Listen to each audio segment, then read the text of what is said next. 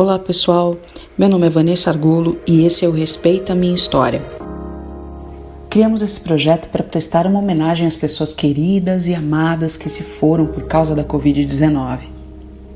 Agradecemos ao portal inumeráveis.com.br pela parceria e por nos permitirem narrar essas histórias. Manifestamos aqui os nossos mais sinceros sentimentos às famílias agradecimentos aos atores e locutores que estão conosco voluntariamente. Aproveitamos aqui para deixar um recado para você.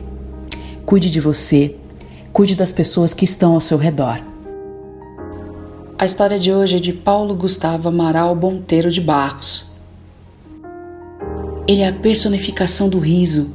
Fez milhões de brasileiros rirem até suas barrigas doerem Trouxe mensagens de tolerância e amor que este país tanto precisa. Ele ensinou e eternizou que rir é um ato de resistência. Diz a amiga Mônica Garcia Assis, Mônica Martelli. Em sua homenagem, o fã Pedro Parisotto fala sobre como o humor é uma força poderosa. Ele resistiu até o fim através do humor.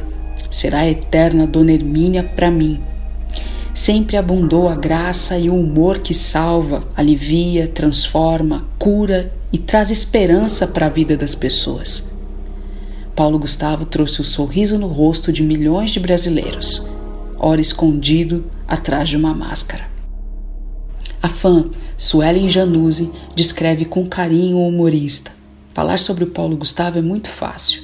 Um ser de luz que trouxe alegria para uma nação inteira Tocou cada um de nós com seu amor pela família, nos emocionou com sua arte, mas principalmente nos curou com sua alegria.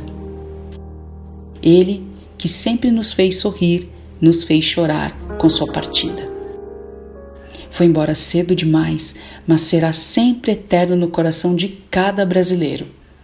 Tenho certeza de que o céu está em festa com a sua chegada. Obrigada por tudo. Te amamos nas palavras da fã Isabela Visani, Paulo Gustavo foi um dos melhores e maiores humoristas do país. Com um jeito único de fazer humor, quebrando tabus e preconceitos, Paulo foi a maior bilheteria da história do cinema.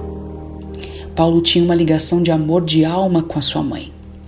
Tanto que o maior sucesso de sua carreira foi o personagem inspirado nela, Dona Hermínia.